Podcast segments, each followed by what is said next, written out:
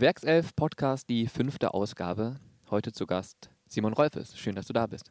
Ja, guten Morgen. Ja, du hast äh, bis zu deinem Karriereende im Mai 2015 insgesamt 288 Spiele für die Werkself absolviert und bis jetzt, gut drei Jahre später, wieder zurück bei Bayern 04 in einer anderen Funktion, Leiter Jugend und Entwicklung. Was sind da konkret deine Aufgaben? Das ist eigentlich ganz einfach. Ähm, schlussendlich bin ich für den gesamten Nachwuchs zuständig und auch für den Bereich, wenn Spieler aus unserem Nachwuchs rausgehen, aber vielleicht noch nicht zu den Profis, äh, zu den eigenen Profis kommen, sondern vielleicht mal ausgeliehen werden, äh, eine Zwischenstation ne nehmen müssen. Und für diese ganzen sowohl Spieler als auch für den ganzen Bereich äh, bin ich verantwortlich. Bedeutet, je mehr Spieler aus dem Nachwuchs den Sprung in den Profikader geschafft haben, umso besser hast du deine Arbeit gemacht, oder? ja, am Ende natürlich. Irgendwann äh, schon. Dass natürlich Nachwuchsarbeit eher, eher, langfristig orientiert ist oder dass, dass sie immer ein bisschen nachläuft sozusagen auch, wenn man Sachen äh, verändert. Aber klar, irgendwann langfristig ähm, ähm, muss man sich daran auch messen lassen, klar. Hm. Welchen Einfluss hast du da drauf? Also sind das mehr strategische Maßnahmen, weil am Trainingsbetrieb an sich bist du ja nicht involviert? Jein, würde ich sagen. Also strategisch natürlich, in der strategischen Ausrichtung ist keine Frage. Man muss ja irgendwie äh, ein Konzept, eine Idee haben, ähm, eine Strategie, die man als Nachwuchs ähm, eben auch verfolgen will. Und dazu gehören natürlich alle Mannschaften dazu, alle Trainer vor allem auch ähm, der ganzen Jugendmannschaften, dass es nicht jedes Jahr sozusagen Strategiewechsel gibt. Also äh, für die Jungs, dann, dann sind die natürlich verwirrt. Und deswegen bin ich schon auch viel äh, am Trainingsplatz oder gucke mir viele Jugendspiele an, weil die Wahrheit liegt dann am Ende doch auf dem Platz. Also äh, die Umsetzung passiert über auch die Trainer und deswegen ähm, ja, bin ich auch im engen Austausch mit den Trainern, aber mit Helmut Jungheim natürlich auch als, als NLZ-Leiter, ähm, dass wir da einen sehr starken Fokus eben auch momentan sozusagen auf die Arbeit auf dem Platz legen. Hm. Inwiefern hat sich da die Nachwuchsarbeit verändert, wenn du an deine eigene Jugend zurückdenkst? Natürlich ist sie professioneller geworden. Es gibt auch eine größere, eine größere Wichtigkeit, ein größeres Augenmerk auf, auf, den, ähm, auf den Nachwuchs an sich, weil natürlich viele Vereine eben auch merken, dass sich da große sozusagen Transferwerte ähm, mit erzielen lassen, wenn, wenn ein Spieler hochkommt oder dass es auch immer wichtiger wird, weil die Ablösungen so hoch sind, eigene Spieler in, in die eigene Mannschaft zu integrieren. Das hat sich schon geändert, aber ich würde auch sagen, dass sich die Professionalisierung teilweise, ähm, ja, teilweise auch mal ein bisschen negativ ausgewirkt hat für die Jungs. Es wird äh, alles vorgegeben, äh, das geht bis zu sagen wir, den Übungen auf dem Platz, da fällt sozusagen genau gesagt, so den Pass darfst du jetzt spielen, da und da und da und dann arbeiten die Jungs das so ab. Also mhm. das ähm, ist, glaube ich, so ein bisschen der Folge von der Professionalisierung im, im deutschen ähm, Fußball. Und da werden Freiräume genommen, oder? Ja, Freiräume auch für sagen wir, eine gewisse Kreativität der Spieler oder mhm. der Spielfreude. Das mhm. würde ich jetzt mal einfach so sagen, für die Spielfreude. Und wenn man alles vorgibt und die Jungs arbeiten sozusagen einen Pass nach dem anderen nur ab und ungefähr, ich habe den Pass gespielt, jetzt ist der andere dran, mhm. ich auf, dann nimmt man denen das. Und ich glaube, dass man da ähm, ähm, viel Entwicklungspotenzial bei den, bei den Kids, die das ja normalerweise in sich tragen, weiß ja jeder, der Fußball gespielt hat, wie viel Spaß das macht und wie viel Energie das auch ähm, dann sozusagen freisetzt, dass man das teilweise nimmt bei den Jungs. Und ich glaube, das war, wenn 20 Jahre zurückgeht, war vieles unprofessioneller. Aber in dem Bereich ähm, hatten wir Spieler doch deutlich mehr Möglichkeiten, ähm, uns zu entwickeln. Sind das Dinge, die du da auch bewusst ansprichst und versuchst so ein bisschen wieder den Spaß zurückzuholen oder ist es einfach nicht mehr zeitgemäß, weil es wirklich so in diesen Schemata ablaufen muss, um konkurrenzfähig zu bleiben? Ist ja ein Spagat, ne? Ja, das ist, ich würde sagen, das ist zeitgemäßer denn je. Also, weil es wird immer zeitgemäß sein. Äh, solche Grund oder ja, ich, ob Grundwerte oder äh, grundlegende Dinge. Wir Menschen, so schnell verändern wir uns nicht in unserer äh, Entwicklung, dass, dass die, diese Werte nicht äh, immer super up to date sind. Das sieht man ja auch bei der, jetzt in einem anderen Bereich, vielleicht der deutschen Nationalmannschaft, dass Werte sozusagen wie ähm, Zusammenhalt, Einstellung, ähm, dass, dass die sind immer modern. Mhm. Und das ist meine Spielfreude bei den Kindern, das ist immer modern. Mhm. Also das ist die, die Basis überhaupt, dass, dass Spieler erfolgreich sein können.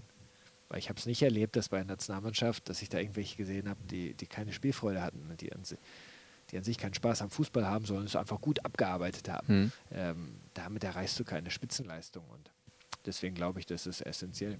Ja, dann gibt es noch so zwei Komponenten im Nachwuchsbereich, die ja auch immer wieder thematisiert werden. Zum einen das Thema schulische Ausbildung, dass da ein großer Fokus drauf gelegt wird, mehr noch als früher auch, dass die Jungs dann immer so ihr Abitur machen etc. Das ist die positive Komponente. Und die andere, die ja auch immer so ein bisschen nachklingt, ist, dass gerade in diesen in den Spitzenvereinen auch die Spieler so ein bisschen oder die Jugendlichen so ein bisschen überprofessionalisiert werden, auch im Hinblick darauf, dass sie zum Beispiel schon die Youth League spielen, also unter der Woche, anstatt in die Schule zu gehen, dann durch halb Europa fliegen und dann vielleicht sich schon auf einem anderen Level wähnen und wenn es dann doch nicht klappt mit dem Sprung in den Profikader, erstmal in so ein Loch fallen, weil sie den Bezug so ein bisschen zur Realität verloren haben. Auch das sind ja immer so strittige Themen, über die da diskutiert wird. Wie siehst du das? Also zum einen, ähm, klar, die Schule, schulische Ausbildung, ähm, die ist bei uns mit Sicherheit wirklich vorbildlich oder auch die Zusammenarbeit mit dem TSV in einem, in einem, Sportinternat, wo auch andere Athleten sozusagen schulisch gefördert werden und, und begleitet werden. Ich glaube, ähm, dass wir da wirklich Spitze auch in Deutschland sind und Bayern 04 da schon immer ein, ein Vorreiter war, äh, dass die Jungs, die es wollen, die die Motivation mitbringen, hier alle auch einen Abschluss machen. Hm. Also da gibt es keinen sozusagen, der es dann, der es dann nicht schafft, wenn er die Motivation äh, mitbringt. Ich glaube, das ist schon mal ein wichtiger Punkt, weil es natürlich so ein ja, eine Rückfallebene auch ist. Ist ja klar, es wird auch bei Bayern 04 nicht jeder Profi aus der Jugendabteilung, mhm. aber trotzdem haben sie eine, ein gutes Fundament, um in ihr Leben ähm, danach zu starten. Mit der Youth League muss man eben ein bisschen differenzieren im, im europäischen Vergleich, denn ähm, bei den meisten anderen ähm, ja, Nationen ist, ist doch ab 16 im Prinzip so ein halber Profi mhm. da, der geht gar nicht mehr auf die Schule sodass die das Thema jetzt mit, mit äh, dass sie unter der Woche unterwegs sind und dafür fällt Schule aus, eigentlich gar nicht mehr so haben. Ähm, die sagen, okay, wir brauchen ein paar mehr Spiele, in, auch internationalen Vergleich und dann machen wir eben die Youth League. Das ist sozusagen ein gewisses deutsches Problem. Ähm, ich glaube aber, dass das nicht ähm, zwingend, zwingend sein muss, so ein, so ein, Wettbewerb. Also natürlich ist es interessant für die Spieler, auch äh, dann gegen Barcelona zu spielen oder sonstige Sachen, aber ähm, ich glaube, dass die UEFA den gemacht hat, damit, äh, kann, damit sie den gemacht haben und nicht ein anderer auf die Idee kommt, ähm, den irgendwie größer auszurollen und dann ähm, ähm, das im Prinzip ein bisschen Besetzung des Marktes von der UEFA. Weil es gab früher mal so eine Regelung oder eine, ein bisschen Organisation von Vereinen, wo Manchester City, glaube ich, auch dabei war, die es so ein bisschen selbst organisiert haben.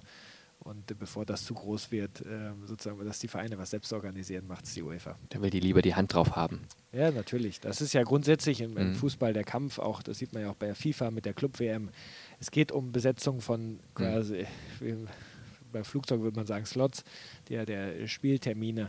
Und da versucht jeder Verband oder jede Organisation ähm, alles auszureizen. Mhm. Wie kam es zu deinem Job jetzt an sich? Also wie ist das zustande gekommen? Warst du da immer schon auch an der Nachwuchsförderung interessiert generell oder warum jetzt genau dieser Job? Ja, das, das hat mich immer schon, ähm, schon interessiert, auch als, ähm, als Spieler noch. Und ähm, dann habe ich danach, bin ich ja erstmal raus, äh, auch in die Selbstständigkeit, habe ja auch eine Agentur ähm, gehabt, dann, wo ich Spieler betreut habe, junge mhm. Spieler mhm. sozusagen in der Karriere zu begleiten. Und mhm. das hat mir immer schon großen Spaß gemacht. Und ähm, an sich der Kontakt zu Bayer war auch in den drei Jahren immer, immer vorhanden. Habe auch immer mal wieder das eine oder andere für Bayern 04 gemacht. Und ähm, so war das. Entwickelt, hat sich das eigentlich so entwickelt, dass, ähm, dass dann so seit dem Winter oder ein bisschen vor ähm, das konkreter wurde. Und ähm, da habe ich gedacht, okay, das ist eine, eine wirklich spannende Aufgabe bei Bayern 04. Und ähm, diese Stadionatmosphäre, die ich so am Anfang nicht, nicht vermisst habe, muss ich ehrlich sagen, so die erste Zeit, das kam auch letztes Jahr schon mehr. Ich gesagt, ah, das hat doch seinen Reiz. Kribbelt wieder. Es kribbelt wieder. Ja. Von 2005 bis 2015 hier unter dem Bayerkreuz gespielt, 288 Spiele für die Werkself, ich habe es gerade schon erwähnt. Und ähm, ja, dann jetzt der neue Jobleiter Jugend und Entwicklung bei Bayern 04 das sind schon einige Jahre, wenn das mal alles zusammenkommt und einige Tätigkeiten auch hier in Leverkusen. Welchen Stellenwert hat Bayern 04 Leverkusen für dich in deinem Leben? Ja, ein großer, weil im Prinzip meine ganze Profikarriere ähm, habe ich hier verbracht ähm, und, und, das sagen wir, höchste Niveau hier erreicht, in die Nationalmannschaft gekommen.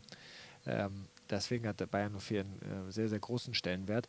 Und ich ist auch immer wieder, ich habe ja, glaube ich, keine Ahnung, drei oder viermal, viermal meinen Vertrag hier auch verlängert. Ähm, und jedes Mal wieder einfach die, die Freude hatte, hier, hier Fußball zu spielen, weil wir eine gute Mannschaft haben, wir haben guten Fußball gespielt. Ähm, und das hat mich eigentlich immer, da sind wir wieder bei der Spielfreude. Mhm. Ähm, das war im Prinzip immer ein Grund zu sagen, hey, das Bayern 04 ist auch mein Verein. Mhm. Und ähm, das macht mir jetzt großen Spaß, zu versuchen, das sozusagen noch weiterzuentwickeln, auch in der Jugend. Und dieses Fundament, was Bayern 04 immer, immer eigentlich hatte, dass der schon damals 90er tolle Brasilianer, also immer, immer super Fußballer, das, das weiter fortzuführen. Und ähm, deswegen, sagen wir mal, meine fußballische Identität ähm, ähm, ist, ist doch sehr stark bei Hanno 4 auch geprägt. Und ein bisschen mehr vielleicht noch. Geht ja dann auch ins Persönliche, ne? Also dieses, dieses Gefühl, dass das auch einen großen Teil des Lebens einnimmt. Ja, natür natürlich. Das ist ja, äh, haben ja viele gefragt, okay, wie waren die ersten Wochen im neuen Job? Eigentlich, ich habe eine andere Tiefgarage genommen, aber ansonsten ist es ja sehr vertraut. Also das ist der Teil meines Lebens. sind viele Leute, die ich hier kenne, die mhm. gute Freunde geworden sind, die mit dem Verein arbeiten, alles. Ähm, ja, ja, das ist schon sehr vertraut. Welcher Spielertyp warst du? Weil du gerade sagtest, ähm, die Spielfreude ist auch immer etwas, was dich über die lange Zeit begleitet hat. Also jemand, der genau darüber kam oder was hat dich generell ausgezeichnet? Was würdest du sagen als Fußballer im defensiven Mittelfeld? Ja, was mich äh, ausgezeichnet hat, ist ja nicht unbedingt das, was mich angetrieben hat, aber. ja, gut, da können wir ja differenzieren. wir differenzieren ein bisschen. Also angetrieben hat mich immer die Spielfreude, sozusagen Kombinationsfußball. Mhm. Kombinationsfußball und Tore. Mhm. Also ich würde sagen, das hat mich immer angetrieben, ähm, auch seit, seit, der Jugend und, und dann eben auch bei Bayern 04. Ich fand es immer super, obwohl ich Sechser war, sozusagen Tore zu schießen. Ähm, nicht immer durfte ich, äh, durfte ich das so ähm, ausleben, je nach System. Ähm, war es manchmal schwieriger. Mhm. Und ich glaube, dass meine Stärke schon ein Strat strategisches, ähm, strategisches Denken auch für die Mannschaft ist auf der mhm. Sechserposition. Natürlich eine hohe Disziplin muss man mitbringen, deswegen darf man nicht immer Ausflüge nach vorne machen, auch wenn man es gerne mal machen würde. Ähm, Aber sind auch 44 Tore raus resultiert? 44 Tore, deswegen ja, so. Das ist schon stark für einen Tor ungefährlich Sechser. war ich nicht. Ja, ja, ja genau. Äh, klar, ich habe immer der weiß ja, als Sechser hast du nicht so viele Chancen. Mhm. Und deswegen musst du immer hellwach sein, wenn sich mal eine kleine Lücke sozusagen ergibt und dann musst du irgendwie im Rückraum da sein oder sonst oder bei Eckball-Situationen. Mhm. Und das habe ich eben immer versucht. Ich hatte nicht viele Chancen und viele Großchancen habe ich auch nicht, nicht vergeben, weil mir immer klar war, okay, ich habe vielleicht eine im Spiel ja. und die, die muss dann eben rein. Also im Umkehrschluss dann auch eigentlich der geborene Stürmer. Wenige Chancen nutzen. ja, also ich habe eine gute, gute Torquote habe ich gehabt, auch geborener ja. Stürmer. Ich glaube, das, das hätte ich den Fans nicht antun wollen, wenn ich da vorne drin gespielt hätte. Aber ähm, nein, ich habe auch im Training immer versucht, Tore zu schießen, weil mhm. das, ähm, das macht einfach unglaublich viel Spaß, ähm, den Ball reinzuschießen. Ja. Und ähm, ja, ich glaube, das sind so Komponenten, die, die ich ganz gut konnte. Für alle, die das nicht kennen, wie das Gefühl ist, wenn man so ein Tor macht, auch gerne mal vor 30, 40, 50, 60, 70, 80.000 Zuschauern in der Bundesliga. Wie ist denn das? Ja, super. super. Ähm, Vergleichbar mit irgendwas? Ist das äh, Adrenalin unter der Decke oder? Ja, total, total. Also nach meinem ersten Tor, das habe ich ja gegen unseren rheinischen Rivalen ge, ähm, gemacht, mein erstes Bundesliga-Tor gegen Köln, habe die ganze Nacht nicht geschlafen. Ähm, da habe ich mich so gefreut das ist schon was Besonderes, ein erstes Bundes Bundesjahr-Tor. Ähm, einfach bist du ja, mit Adrenalin voll bis zum geht nicht mehr und ähm, da brauchst du dann auch etwas länger, um mal wieder auf normales Level runterzukommen. Das wird im Laufe der Karriere dann besser. Äh, das ist dann nicht mehr ganz so äh, extrem, aber trotzdem, Tor ist was Schönes, weil dieser diesen Moment, da sieht man ja auch häufig, wenn jetzt so Zusammenfassungen, ich gucke auch mal gerne einfach Torzusammenfassungen, alle mhm. möglichen Tore aus Champions League oder sonstigen Sachen, weil man eben natürlich da die ganze Energie des, des Moment, die Power des Spielers, diesen Millimeter davor zu sein, um das Tor zu machen, der Ball fliegt exakt rein. Äh, da kommen eben extrem viele Komponenten zusammen, damit du das Tor überhaupt machen kannst. Ja selten irgendwie Tore, wo ganz einfach gehen sollen. Mhm. Der Gegner versucht es zu verhindern, macht sie extrem schwer und du schaffst aber die Lücke zu, ähm, zu kriegen oder das Tor zu machen. Und das finde ich ist ein Moment auch der, der Spitzenleistung. Mhm. Und das finde ich bei Toren so faszinierend. Es gibt nämlich am Ende nicht einfache Tore, sondern die meisten sind ein Moment der Spitzenleistung entweder des einzelnen Spielers oder der Kombination durch die Mannschaft. Und das finde ich immer wieder, finde ich immer wieder super. Mhm. Nach dem ersten Tor äh, die Nacht nicht geschlafen, lange gebraucht, um wieder runterzukommen. Was hat dir in deiner Karriere immer wieder geholfen, wieder auf den Boden zu kommen, um diese Erdung auch wieder zu kriegen? Tja, meine, meine Familie, meine Frau, ähm, dann die, die alltäglichen Sachen des Lebens in, in der Familie, die, die dann äh, ja, immer so weiterlaufen, egal ob du ein Tor gemacht hast am Wochenende oder, oder drei Stück kassiert hast. Ähm, das, das hilft sehr. Und ansonsten habe ich recht normal gelebt. Also ich mhm. habe immer meinen mein Freundeskreis auch außerhalb des Fußballs gehabt. Und ähm, wenn man zu uns zu Hause nach, nach Hause kommt, dann sieht man auch nicht, dass ich irgendwie, eigentlich, dass ich Sport gemacht habe. Mhm. Also äh, hängen keine Fotos oder Bilder, sonst irgendwelche Sachen bei uns zu Hause, sondern das ist ein ganz normales Zuhause, wo die, wo die Rolle des Fußballs nicht, nicht ähm, zu stark gelebt wurde, auch bei den Kindern. Und ich glaube, dass das ist wichtig, dass die Kinder im ganz normalen Familienverhältnis aufwachsen. Du hast drei Töchter. Machen die auch Sport? Wenn ja, was? ja, ja, tanzen und Radschlag und, und, sonstige Sachen machen die. Äh, solche Sachen. Aber Fußball, ähm, so ab und zu haben sie mal einen Anfall, so einen Tag oder so, dann wollen sie mal ein bisschen Fußball spielen, nur eine Stunde, aber dann hört das auf. Also da bin ich auch ganz froh drum, dass, ähm, dass die jetzt nicht so Fußball irgendwie verfallen sind, sondern die sehen das irgendwie ganz, ganz locker und das, da steht Tanzen irgendwie an erster Stelle. In welchem Alter sind die momentan? 3, 5, 8. Also, also alles mit dabei, von Kindergarten bis zweites Schuljahr. Äh, dritte Schule dritte, jetzt, dritte seit, seit okay. äh, jetzt der Woche dann Kindergarten, genau, und äh, Spielgruppe. Mhm. also, die ganze Bandbreite. Die ganze Bandbreite, ja. Welches Alter macht am meisten Spaß? Wahrscheinlich jedes für sich, ne? Irgendwie. Ja, also jetzt, jetzt ja. Ähm, so am Anfang ähm, war es dann schon schön, wenn die laufen konnten ähm, oder ein bisschen reden können. So ab zwei, da, da ist es doch ähm, super. Also wenn die ganz klein sind, dann ist es ja doch eher eine Sache für die, für die Mama häufig. Ähm, aber wenn die anfangen zu laufen und ähm, äh, zu reden, dann, dann wird das schon lustig. Also deswegen jetzt aktuell genieße ich wirklich äh, alle Phasen der drei, weil die kleinere ja zu langsam ja auch schon aus dem ganz Kleinkindlichen rausgeht. Und deswegen musste ich das nochmal besonders genießen. Also abseits des Jobs vor allem Familie und Zeit mit den drei Töchtern. Ja, äh, auf jeden Fall, weil so viel Zeit ist, ist da gar nicht äh, sozusagen neben, neben dem Job, weil Fußball ja auch am Wochenende immer stattfindet, unter Woche, äh, Training, alles Mögliche. Und deswegen, wenn ich sozusagen nicht für einen Job unterwegs bin oder arbeite, dann bin ich, bin ich zu Hause und dann verbringe ich die Zeit mit der Familie. Mhm. Geboren bist du am 21. Januar 1982 in Ebenbüren. Bist also Steinbock, glaube ich, ne? Wassermann. Wassermann erster Tag des Wassermanns. Erster Tag, okay. Schon ab und zu mal in dein Horoskop geguckt oder gehen dich solche Sachen nichts an? Ja, nee, früher hatten wir zu Hause so eine Prisma, ich weiß nicht, ob das kennst. ja, ja, die Fernsehzeitung. Die Fernsehzeitung. Ja, genau. Da habe ich dann mal ab und zu mein Horoskop ähm, irgendwie geguckt. Da stand hinten drin. Aber seitdem ich nicht mehr zu Hause wohne und das meine Eltern das jetzt auch schon äh, fast 20 Jahre, habe ich, glaube ich, kein Horoskop mehr gelesen. Mhm. Also selber gar nicht abergläubisch auch? Nein. Rituale vom Spiel gehabt? Ja.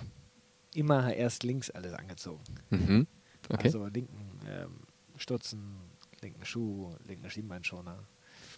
Das ist irgendwie so gewisse, ich würde das aber nicht unbedingt als Aberglaube bezeichnen, was habe ich, ähm, da habe ich auch nach schlechten Spielen dann wieder gemacht, sondern mhm. eher so als eine gewisse Routine. Dass man so seine Routine hat, was, was machst du? Beziehungsweise so als Grundgerüst des Ablaufs in der Kabine, dass du nicht Sachen vergisst.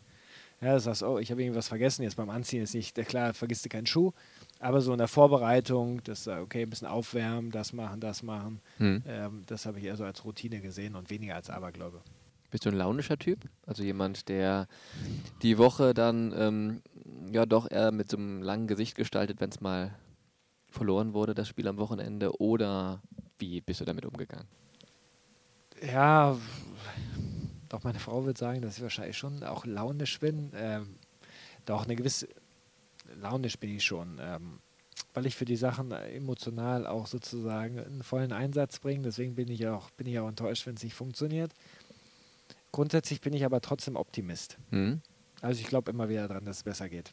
Mhm. Und ähm, dass man es anders machen kann, muss man eben ein paar Sachen verändern, vielleicht ähm, ja, ein anderes Verhalten an den Tag legen oder, oder sich weiterentwickeln, noch mehr üben an irgendwelchen Sachen. Aber grundsätzlich glaube ich, dass es alles immer besser geht.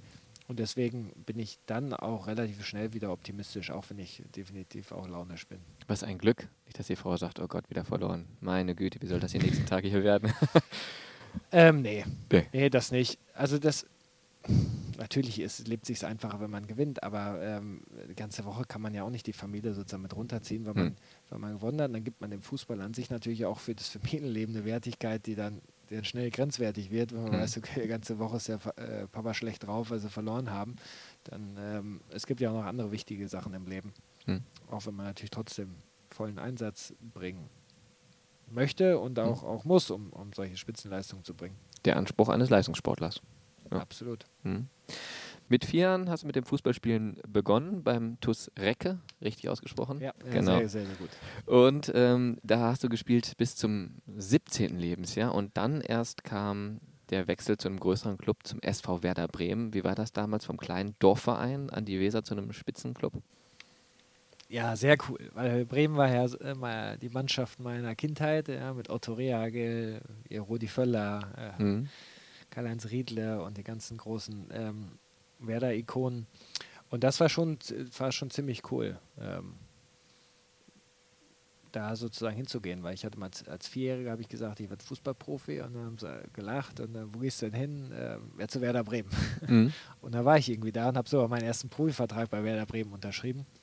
Und das war, das war aufregend, weil, weil es dann auch rasant schnell ging, sozusagen ein halbes Jahr irgendwie Eingewöhnungszeit und dann habe ich schon das erste Mal bei den Profis mit trainiert. Mhm. Und äh, das war schon cool, so von zweimal die Woche Training auf dem, auf dem Dorfplatz, dann ähm, innerhalb sozusagen von, von sechs, sieben Monaten das erste Mal auf dem Profiplatz. Mhm. Das, ähm, das fand ich schon sehr cool. Trotzdem mich sogar so ein bisschen ungeduldig geworden, weil du dann gemerkt hast, ja, ich bin hier schon 15, 16, 17 und es hat noch keiner angeklopft, weil heutzutage mit 17 würde man ja sagen, ähm, da musst du ja fast schon A-Jugend bei einem Profiklub sein, damit du dann auch entsprechend eine große Perspektive hast, dann auch mal irgendwann Bundesliga zu spielen. Oder man ist teilweise schon Ja. dem Bundesliga-Kader zugehörig mit 16, 17. Ja, das hat sich verändert. Das war damals natürlich ein bisschen ruhiger. Da war klar, eigentlich alle gehen erstmal in die Amateure also, äh, und, und versuchen dann, sag ich mal, vielleicht so mit 21, 22 einen Sprung in die Bundesliga zu schaffen. Deswegen war das noch ein bisschen entspannter, auch damals mit 17. Aber es war schon die letzte Auffahrt. Ähm, das, äh, bei Werder zum Beispiel werden dann angerufen, gefragt, ob Probetraining machen kann und sowas. Hatte Frank Neubert damals, auch ein ehemaliger Nationalspieler, Mhm. gefragt, okay, welche Position spielst du denn? Ja, linkes Mittelfeld. Ah, okay, da suchen wir noch einen. Wir haben noch einen Kaderplatz frei, so ungefähr, das war linkes Mittelfeld. Mhm. Und ähm, deswegen war das schon auch ein bisschen glückliche Fügung. Die hätten ja auch sagen können, ja, alle Plätze voll. Mhm. Gut, vielleicht wäre es dann woanders weitergegangen, aber ähm, das weiß man ja nie. Also das war schon spät. Mhm. Ähm, aber bei mir kam die pubertäre Entwicklung erst eher ein bisschen später körperlich. Deswegen war so in der Pubertät 15, 16 auch jetzt nicht, dass ich da so brillant war. Hat sich relativiert dann. Mhm.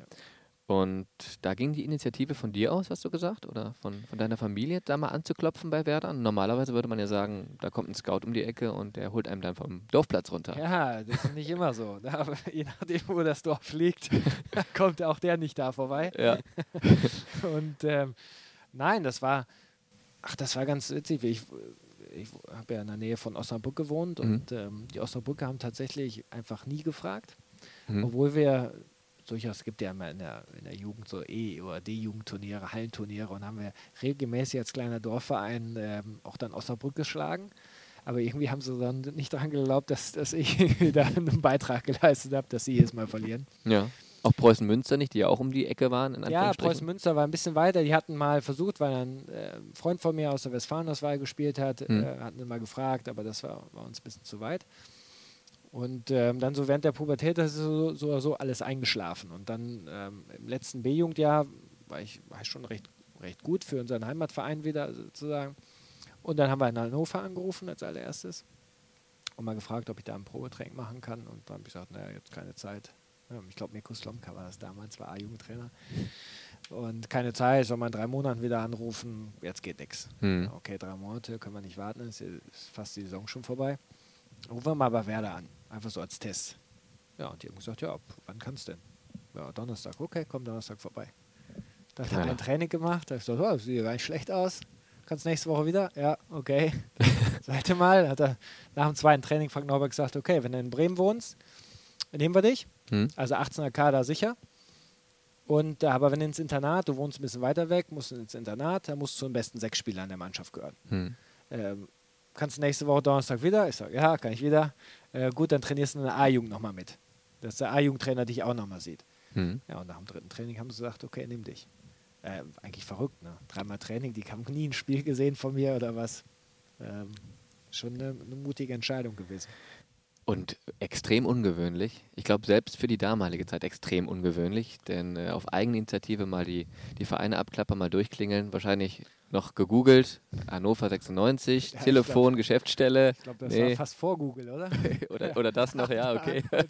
Telefonbuch aufgeschlagen, Werder Bremen, Geschäftsstelle. Wer sitzt denn da? Wen kann man da mal anrufen? So ist es. Ja, so ist es gewesen, ja. Also, wir haben dann die, am Ende der Saison die deutsche Meisterschaft gegen Bayern München gespielt. Mhm. Und da haben wir im Halbfinale gegen Bayern gespielt und haben es auch gewonnen. Und dann hat der Nachwuchsmanager von, von Bayern, unseren ähm, Nachwuchsmanager, Wolf Werner, der jetzt leider ja verstorben ist, ähm, gefragt, wo habt ihr wo habt ihr denn den Zehner her? Mhm. Da hat er gesagt, ja, der ist uns zugelaufen. da hat der, Wolf Werner hat mir das nachher erzählt, hat sich natürlich kaputt gelacht. Der Bayern hat aber nicht mehr weiter nachgefragt, weil er gedacht hat, er will ihn verarschen. Mhm. Ja, ja das, das, denkt man ja auch zuerst. Aber ja. war tatsächlich so. Ungewöhnliche Wege. Wer hat damals die Initiative übernommen? Dein, dein Vater oder? Ja, mein Bruder damals. Ah, okay. Wir haben so uns das überlegt und dann ähm, hat der damals angerufen. Ja, du hast drei Geschwister noch, ne? Drei ältere Brüder, ja. Ja. Und auch immer noch guten Kontakt. Ja, das, die sind natürlich alle auch deutlich älter das, und alle mhm. verstreut, deswegen, ähm, wie das ja überall ist, äh, verringert sich das dann auch. Mhm. Aber ab und zu schreibt man sich noch zu Weihnachten oder wie auch immer, Geburtstage. genau wie das immer so ist. Okay. Dein erstes Profispiel hast du dann aber beim SSV Reutlingen gemacht, 2003. Nee, wann war das? Ähm, Winter 2003 bis Sommer 2003, ja. Genau.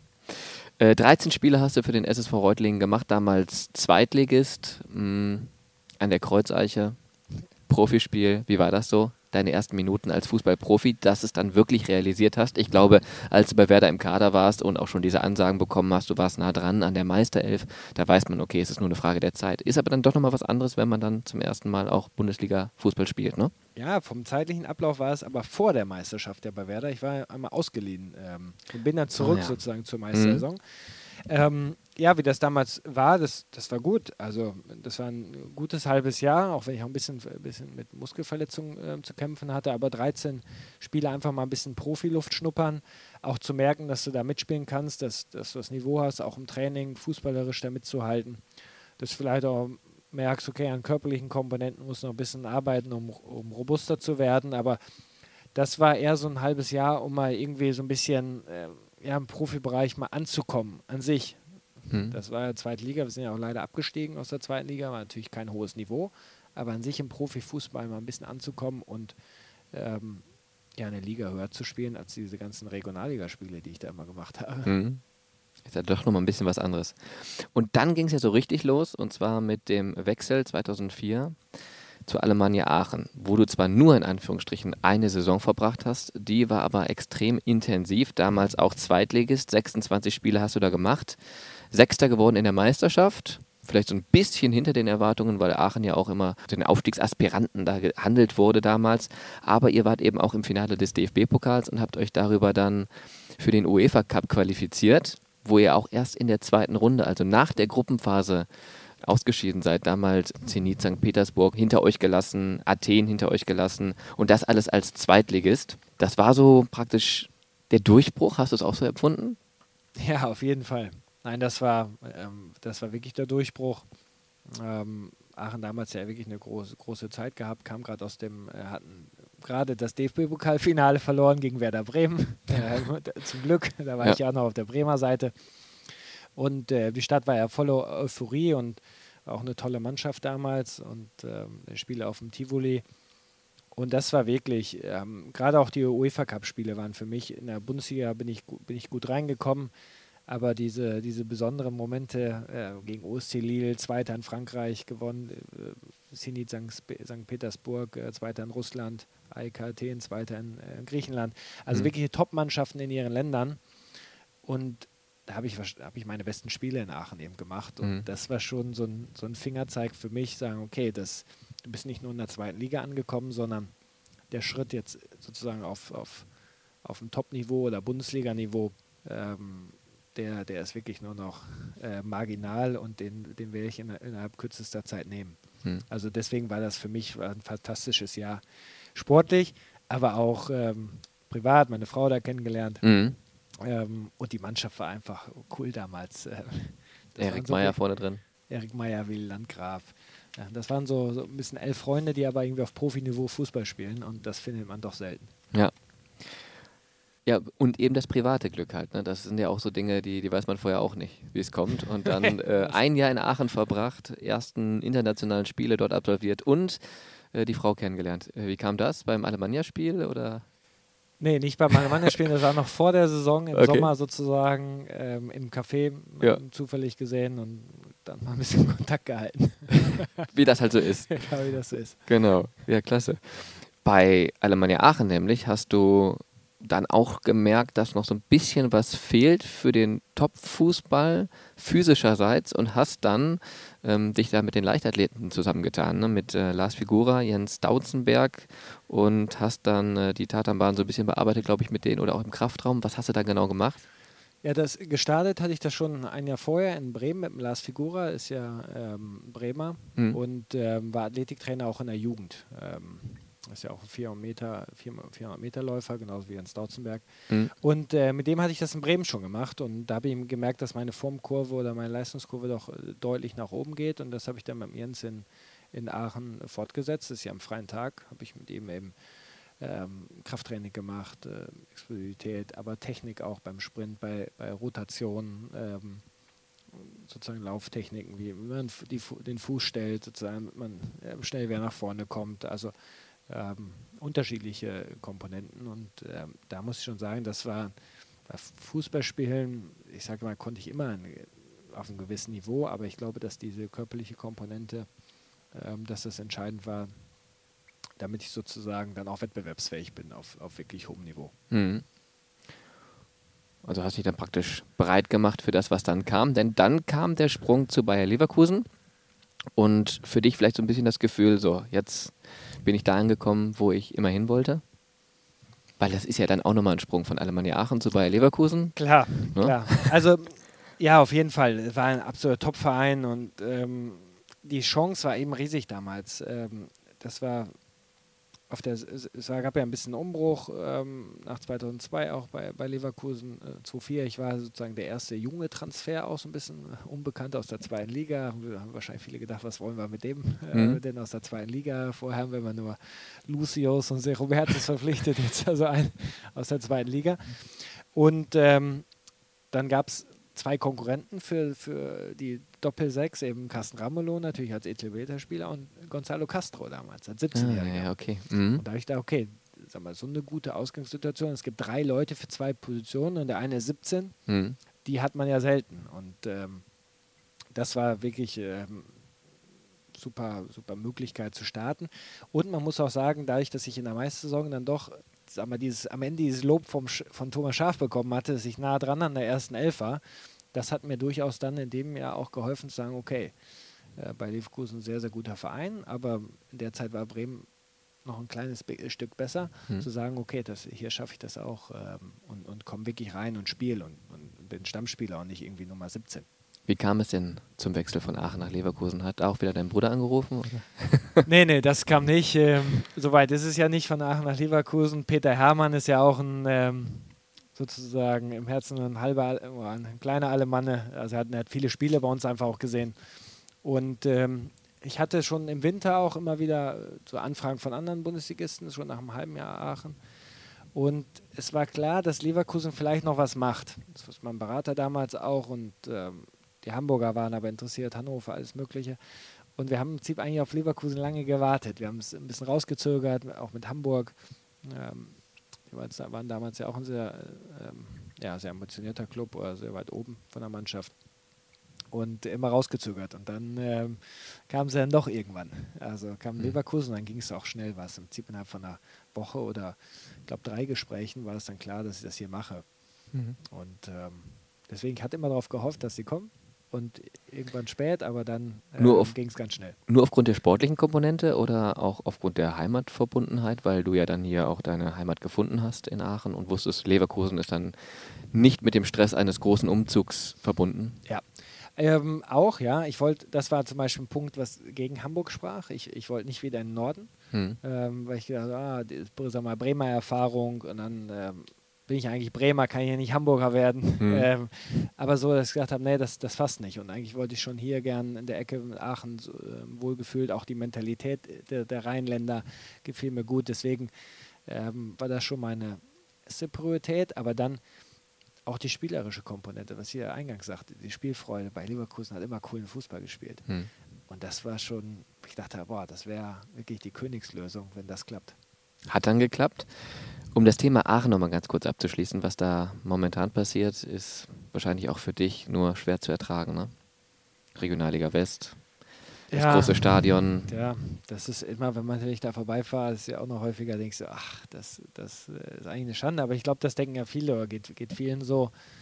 Ähm, manchmal denke ich, dass so ein bisschen bei 1860 München, die sind ja wieder ins alte Grünwalder, in so ein kleines Stadion, äh, wo, wo, dann auch, wo es ausverkauft ist, wo nicht die ganzen Re äh, Ränge leer sind.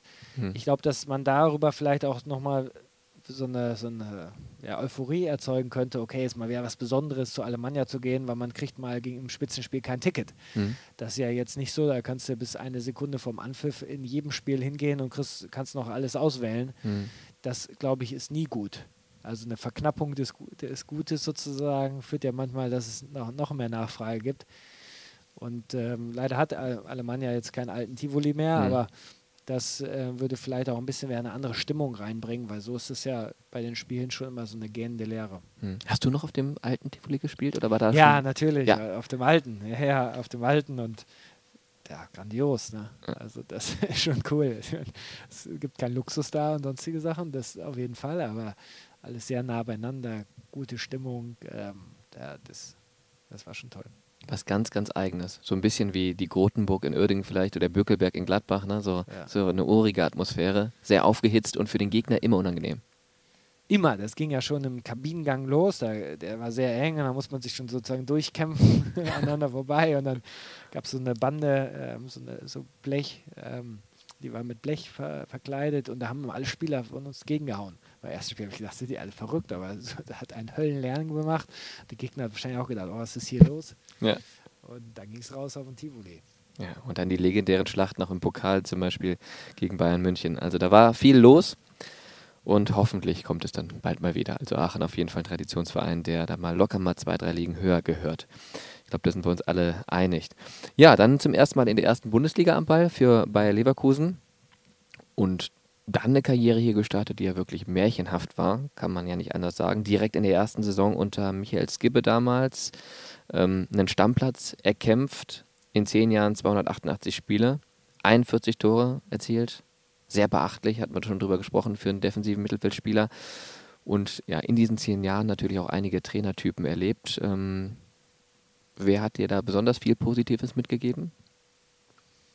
Ja, Jupp Heynckes. Also hm. definitiv Jupp Heynckes. Mit Peter Hermann, das muss ich auch sagen. Peter Hermann war ja ähm, lange, ähm, lange mein Co-Trainer sozusagen unter, unter verschiedenen Trainern.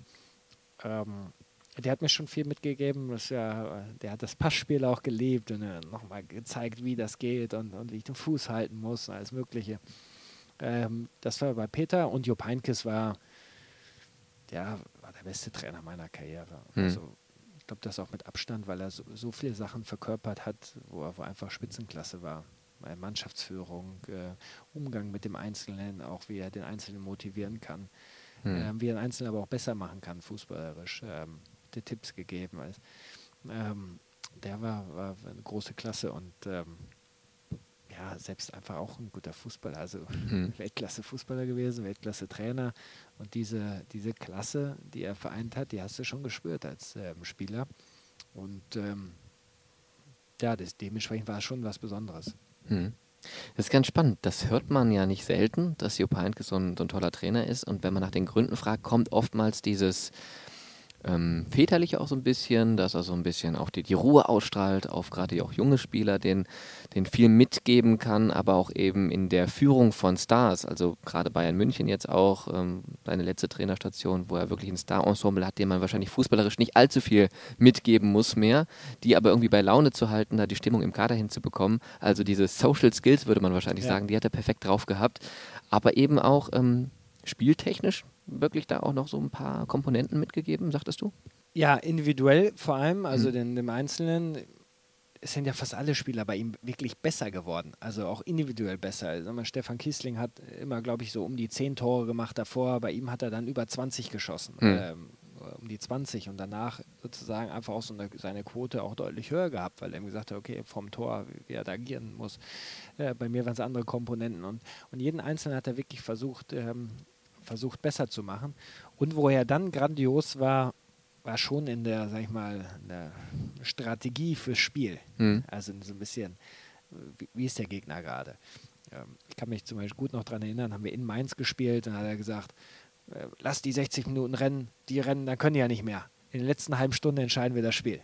Ja? Davor einfach kein Gegentor kriegen. Lass die rennen, äh, nach 60 Minuten, das halten die doch nicht durch.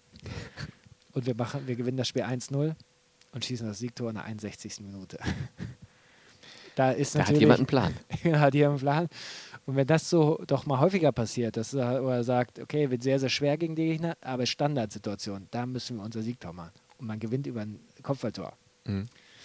Oder du gewinnst das Spiel in der ersten halben Stunde, weil er sagt Dienstag schon, okay, gegen Frankfurt in der ersten halben Stunde nehmen wir sie auseinander. Ja.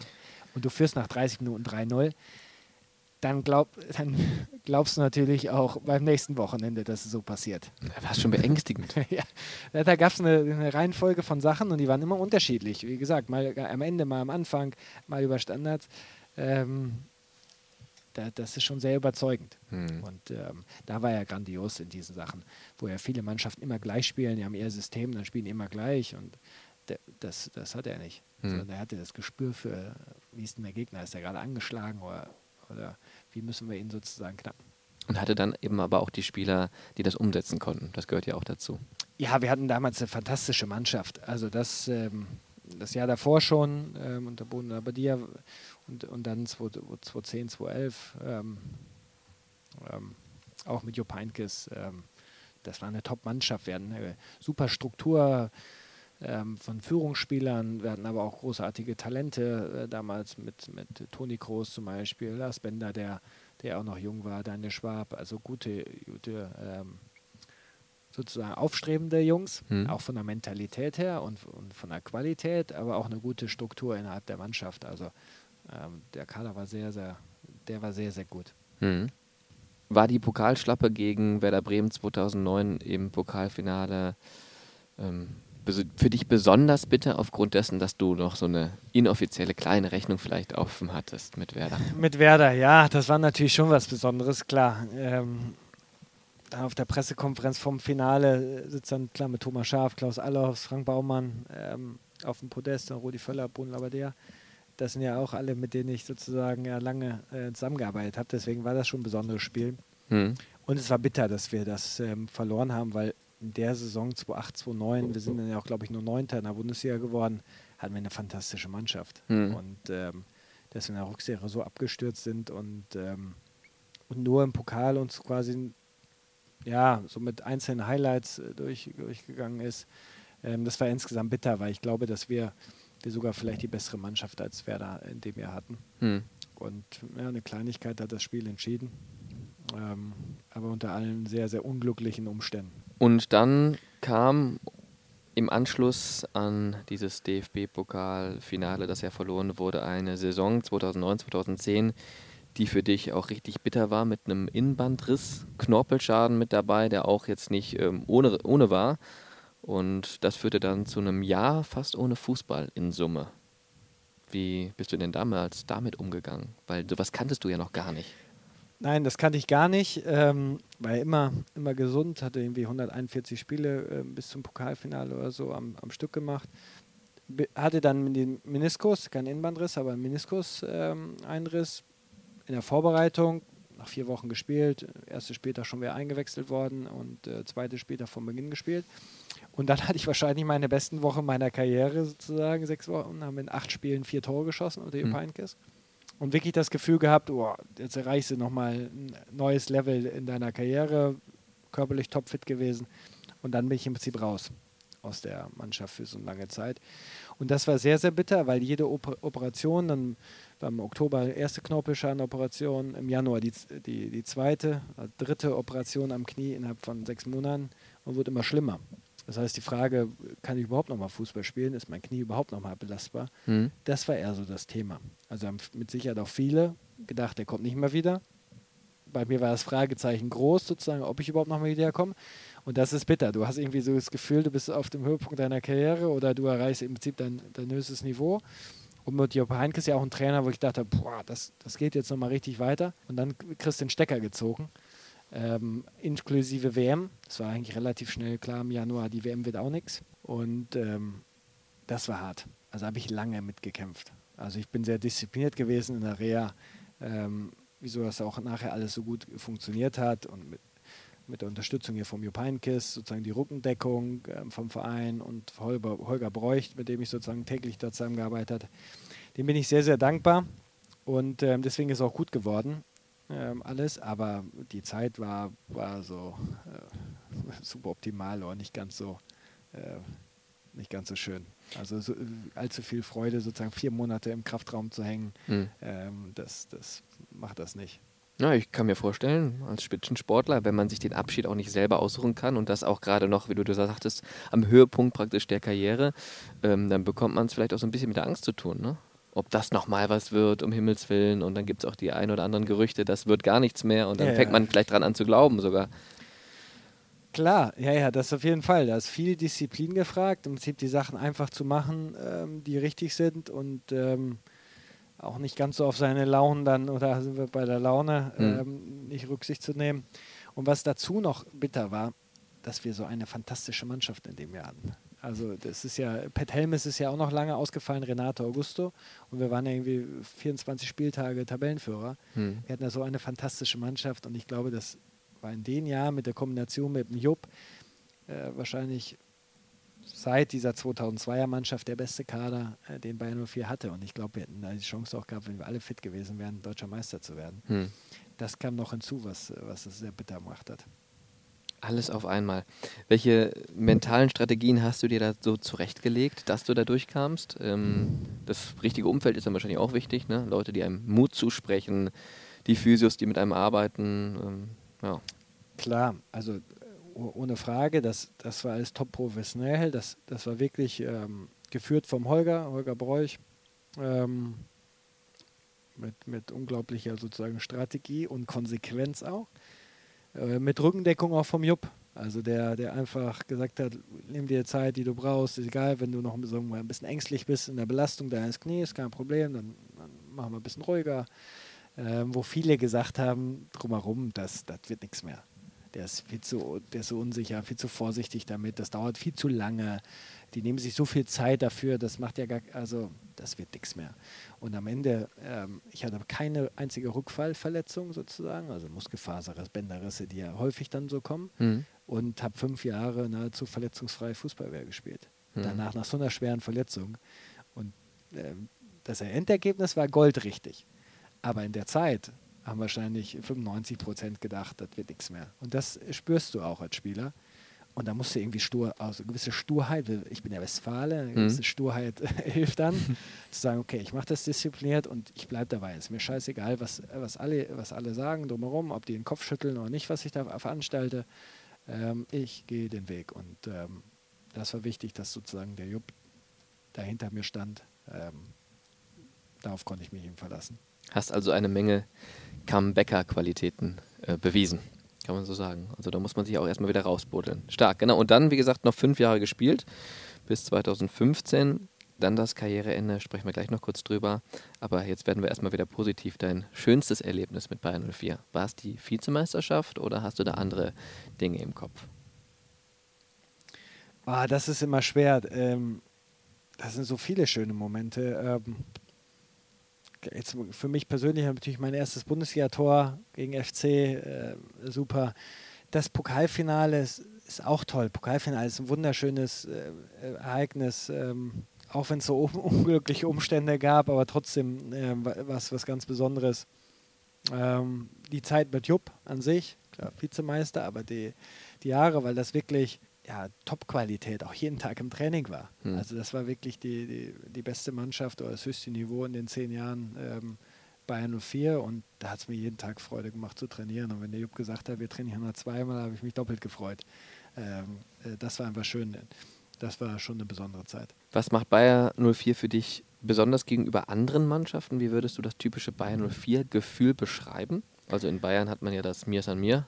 Ja. Was hat man in Leverkusen? Also ich glaube, dass es, dass es familiärer ist, als vieles von außen wahrnehmen. Dass es ein, ähm, dass einfach toll Fußball gespielt wird. Also das ist weiterhin immer der Anspruch. Wir haben es nicht immer geschafft oder nicht jedes Jahr schafft, äh, schafft Bayern 04 das. Aber, aber an sich, die Spieler kommen ja immer wieder hin, um, um gut Fußball zu spielen. Und ich weiß noch, das erste Training mit Bernd Schneider zum Beispiel zusammen, ähm, der ist dann nach, irgendwann dazugekommen, weil er in der Nationalmannschaft war, ein bisschen später.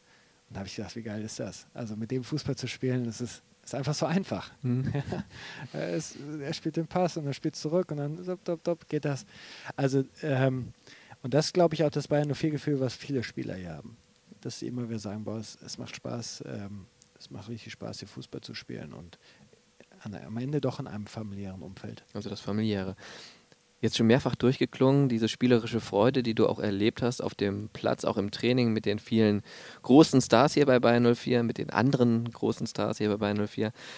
Gab es auch mal eine Saison, wo du sagtest, da wurde mehr Fußball gearbeitet als alles andere? Also das krasse Gegenteil. Ja, es gab natürlich Saisons, wo es, überhaupt nicht lief. Am Anfang war es auch schwierig. Ähm, sind ja einmal in meinem ersten Jahr waren wir, glaube ich, zur Winterpause irgendwie auch Zwölfter mit, mit sozusagen kurzer Distanz nur zu den Abschießrängen und da haben wir uns da irgendwie rausgearbeitet. Das war schon so in den ersten zwei Jahren der Fall. Und es gab immer schlechte Saisons. Also ähm, nach Jupp Heinkes dann ähm, das Jahr danach, wo wir dann auch mal ähm, eine ganz schwere Phase im Winter hatten oder insgesamt hatten und äh, bis zum Frühjahr. Gearbeitet würde ich nicht sagen, wir mussten dann schon auch mal kämpfen, aber an sich war das ja nicht unsere Qualität, sondern die Qualität war ja immer Fußball zu spielen. Nur in diesen Zeiten war es vielleicht mal verhindert, hm. so würde ich sagen. Aber dass wir jetzt die ganze Saison nur kämpfen mussten, äh, das war klar, dass wir das verlieren. Hm. Also wenn das Anspruch ist, sagen wir, diese Saison wollen wir nur arbeiten und nur kämpfen, dann kannst du dich von den Champions League-Ambitionen ver, ähm, äh, verabschieden, weil die Mannschaft ist nicht dafür ausgelegt, dass die die kommt nicht über diese Qualität. Mhm. Da hm. gibt es dann andere, die besser sind. Mhm. Und dann wirst du eben Zehnter, aber nicht Vierter. Mhm. du musst über diese spielerische Komponente kommen, weil so ist, so ist die DNA der Mannschaft immer schon eigentlich bei Bayer gewesen. Das erfordert dir aber noch mal mehr einen freien Kopf, weil da musst du ja frei von allem sein. Du darfst nicht verkrampfen, um es spielerisch aufs Feld zu bringen. Also Fußball arbeiten und kämpfen, das klingt für mich zwar vielleicht ein bisschen stressiger im ersten Moment, aber auch abrufbarer, als diese spielerischen Komponenten immer auf den Platz zu bringen, jede Woche zu liefern, um darüber dann den Erfolg zu generieren. Ja, auf der einen Seite äh, gebe ich, dir, geb ich dir vollkommen recht, dass du, ähm, dass du da immer frei sein musst. Auf der anderen Seite äh, bist du natürlich auch aktiv. Das hm. hilft dir natürlich auch, weil du weißt, okay, gib mir den Ball oder gib uns den Ball und wir versuchen das zu lösen. Das heißt, wir haben es in der Hand, den Gegner auch äh, sozusagen zu bespielen oder zu besiegen. Wenn du arbeitest, bist du in der passiven Rolle. Sagst, okay, mal gucken, wie schlimm der Gegner ist. Wir bearbeiten den und versuchen mal eine Lücke zu finden. Hm. Ähm, das hat schon eine andere Anforderung an die Mentalität, auch zu sagen, okay, du spielst jetzt auswärts in Frankfurt oder in Freiburg, ist klar, dass wir hier gewinnen wollen. Ja, das ist ja auch so ein bisschen die Siegermentalität einer Spitzenmannschaft, dass du natürlich auch in Freiburg weißt, okay, du, kriegst, du willst den Ball haben oder gib mir den Ball und auch in Freiburg bespielen wir euch. Das ist eine Sache, die, die ich doch häufig erlebt habe, dass die Spieler, die ja neu kommen zu Bayern 04, da immer auch ein bisschen brauchen. Mhm. Weil meistens kommen sie natürlich von einem kleineren Verein, wo dann Unentschieden in Frankfurt gut war. Aber als Bayern 04 musst du in Frankfurt, wenn es in der 80 Minute 1-1 steht, musst du auf Sieg spielen. Mhm. Ja, da musst du noch gewinnen. Und dann manche denken, okay, 1-1 ist doch ganz in Ordnung. Aber das ändert sich eben. Ähm, ich glaube aber, dass, ähm, dass diese Leichtigkeit, weil du, weil du mit dem Ball spielst und, und über die Spielfreude, über Kombination als Mannschaft, dass es äh, vielleicht manchmal so einfacher ist, als ähm, einfach nur zu kämpfen. Und auch schöner anzusehen für die Zuschauer, die das natürlich dann auch honorieren, indem sie dann immer wieder kommen, weil es dann doch auch ähm, eine Qualität ist, die sie da sehen im Stadion. Warst hier ja auch lange Kapitän haben wir noch gar nicht erwähnt, aber das ist ja auch fast schon selbstverständlich, wenn man mit Simon Rolfe spricht. Er war auch lange Kapitän hier der Werkself und wurde es dann nach dem Karriereende auch deswegen, aber nicht nur zum Ehrenspielführer ernannt. Ähm, das ist was absolut Außergewöhnliches und Besonderes, weil es eben noch nicht viele gab, auch zu deiner Zeit mit dieser Auszeichnung. Das heißt, Ulf Kürsten war schon Ehrenspielführer, Carsten Ramelow, Bernd Schneider, den du gerade angesprochen hast, und dann du als Vierter. Hast du es auch als so besonders wahrgenommen? Ja, das ist, das ist sehr besonders. ähm, wie gesagt, mit, mit Carsten und äh, Bernd habe ich noch so zusammengespielt. Ähm, auch Bernd herausragender äh, Fußballer, nicht umsonst der, der, weiße Brasilianer. Und da dazu zu gehören, zu solchen besonderen Spielern, Ulf, auch eine Clublegende äh, mit unglaublich vielen Toren hier, das ist schon was Besonderes. Also da bin ich, bin ich auch stolz drauf, dass ich irgendwie es geschafft habe, doch den, den Club auch ähm, eine gewisse Zeit lang irgendwie mitzuprägen oder auch ein gewisses Gesicht zu geben. Das ist was ganz Besonderes, was im ersten Moment ja, ich war ja Kapitän, dann bist du ja Ehrenspielführer, gut, ähm, noch aktiv bist, äh, denkst du jetzt nicht so häufig dran, wer ist ein mhm. Ehrenspielführer. Aber also retroperspektiv ähm, ist das schon was sehr Besonderes. Und dann kam der 16. Mai 2015, dein letztes Spiel hier in der Bayer Arena, Sieg gegen Hoffenheim, also nochmal ein auch sportlich erfolgreicher Abschied. Und die Fans haben dann eine riesen Choreografie vorbereitet ähm, und das auch ja, zelebriert. Es war auch, glaube ich, noch ein schöner Sommertag, ähm, 20 Grad oder 25 Grad, blauer Himmel. Also es war eigentlich die perfekte Zeremonie. Wie war das für dich? Die letzten Sekunden auf dem Spielfeld vor dieser Kulisse, die praktisch ja nur für dich im Stadion war, hatte man den Eindruck. ja, das, ja das, das, denken wir uns jetzt mal so. Ähm, ja, sehr besonders. Da hatte ich auch ein bisschen Bammel vor, vor dem letzten. Ich hatte das alles gut überlegt und da war ich mir auch sicher, aber so diese, ähm, diese letzten Momente als Spieler, wie ähm, nah geht einem das? Und ähm, ich habe irgendwie versucht, da mich dann doch auch, auch noch aufs Spiel zu konzentrieren und irgendwie gesagt, okay, versuchst du noch eine super Leistung äh, abzuliefern. Und ähm, ja, dann ging das so im Prinzip relativ schnell, geht das ja auch an einem, an einem vorbei. Also mhm. das ähm, genießt man ja zum Beispiel, oder was jetzt bei Stefan Kiesling, wenn du so auf der Tribüne bist, nimmst du das ja viel mehr auf mhm. als als Spieler. Da geht das, dann, dann ist es schon irgendwie wieder vorbei. Aber besonders, weil, ähm, weil es schon natürlich, du beendest in so jungen Jahren äh, mit 33 damals so einen ähm, Karriereabschnitt, der nie, nie, nie wiederkommt. Auch diese, diese Besonderheit, das, das ist ja schon was im, im Stadion und Fußball zu spielen. Ähm, das Erfolge, Niederlagen zu feiern, das ist, das ist ja das Kindheitstraum von jedem gewesen. Und dass du den beendest an so einem Tag, das ist schon, das ist auch hart. War dir das in dem Moment auch bewusst so, wie du es jetzt beschreibst, dass du da klar warst im Kopf, das ist jetzt für die Ewigkeit, das kommt halt dann nie mehr wieder, das Kapitel ist zu? Ja, in der, in der rationalen Entscheidung definitiv. Also das, das war mir schon alles bewusst und deswegen habe ich, auch, hab ich auch lange überlegt oder mich auch vorbereitet ähm, und es durchdacht sozusagen, also irgendwie auf der rationalen Ebene. Emotional äh, bist du so in diesem Rhythmus noch drin und dann Spiel, Spiel, Spiel und dann kommt das Spiel und dann spielst du und dann klar gibt es eine Verabschiedung und das kommt erst ein bisschen später. Hm. Also es ist bei mir erst ein bisschen später gekommen, das mal alles so sacken zu lassen und die Emotionen oder die Besonderheiten auch der Karriere oder vielleicht auch Enttäuschungen gab es ja auch genug ähm, aufzunehmen. Das, das wirkt er fast ähm, jetzt mit ein bisschen Abstand stärker als in dem Moment, wo du sozusagen ein Spiel nach dem anderen einfach machst. Mhm. Du hast jetzt gerade von der Wahrnehmung gesprochen, wie du es als äh, Spieler aufgefasst hast, was die Fans angeht, die dir auch diesen Abschied bereitet haben. Äh, bei Kiesling hast du es von der Tribüne aus gesehen. Was würdest du generell sagen, die Fankultur hier in Leverkusen, wie nimmst du die wahr und hast die auch als Spieler wahrgenommen?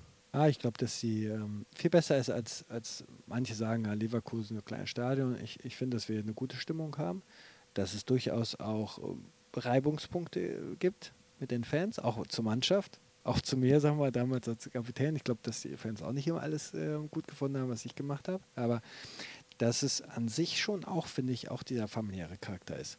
Ja, da streitet man sich ja wie eine Familie äh, auch mal. Ähm, mhm. Und da, danach geht es wieder weiter. Und ich glaube, dass das Bayer schon hat. Ähm, oder das hat Bayer. Und ähm, deswegen finde ich, dass die Fankultur, auch die Stimmung im Stadion ähm, gut ist dass sie der Anspruch der Fans hoch ist, ja, an, an guten Fußball, aber den, haben wir Spieler an sich auch und dass sie unzufrieden sind, wenn es nicht sozusagen, wenn es den nicht gibt, aber sind wir Spieler auch. Also ich finde, dass das an sich hier ähm, eine gute Fankultur ist und auch viele ähm, sozusagen mein Umfeld, die, die in, der, in, der, Ecke wohnen, auch gerne zu Bayern und für Leverkusen fahren, weil es eine, eine schöne Atmosphäre ist. Nicht nur das Stadion schön ist und so, sondern auch eine, eine, eine gute Atmosphäre im Stadion herrscht. Und keiner auch ähm, Angst haben muss, mit Kindern ins Stadion zu gehen, dass, dass sie ähm, nicht heil nach Hause kommen. Das stimmt, das hat man woanders auch nicht immer. Ja. Deswegen, also ich glaube, mhm. das ist, eine, eine, ist an sich eine schöne, eine schöne Atmosphäre, auch die die Fans kreieren und mhm. ähm, zusammen sind. Und ähm, das, das habe ich auch mal als sehr positiv empfunden. Ja, was ich sinnbildlich dafür finde, was du gerade gesagt hast, war auch diese Aktion nach dem letzten Spiel.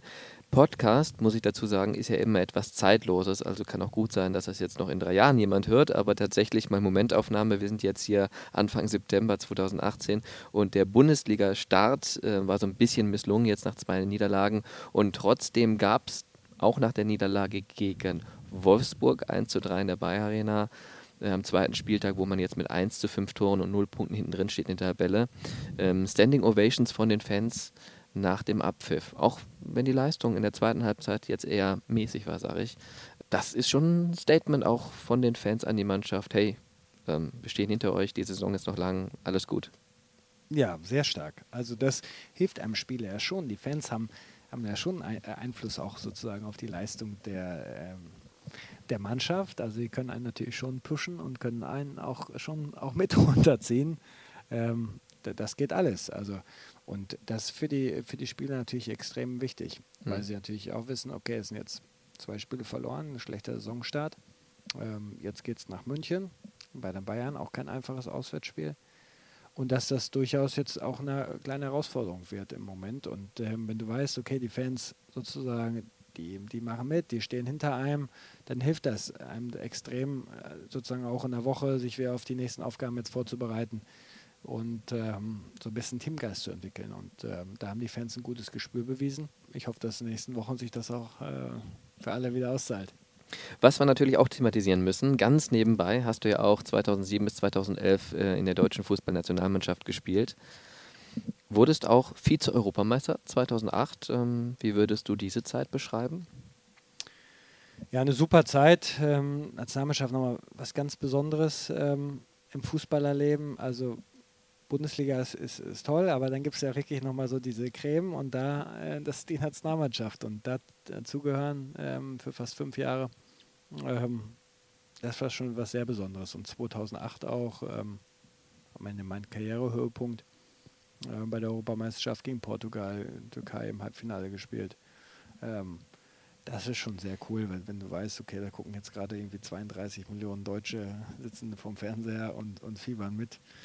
Äh, das hat schon, ist das schon sehr speziell. Also und ähm, auch viel dazugelernt, auch, auch ähm, damals in der Nationalmannschaft.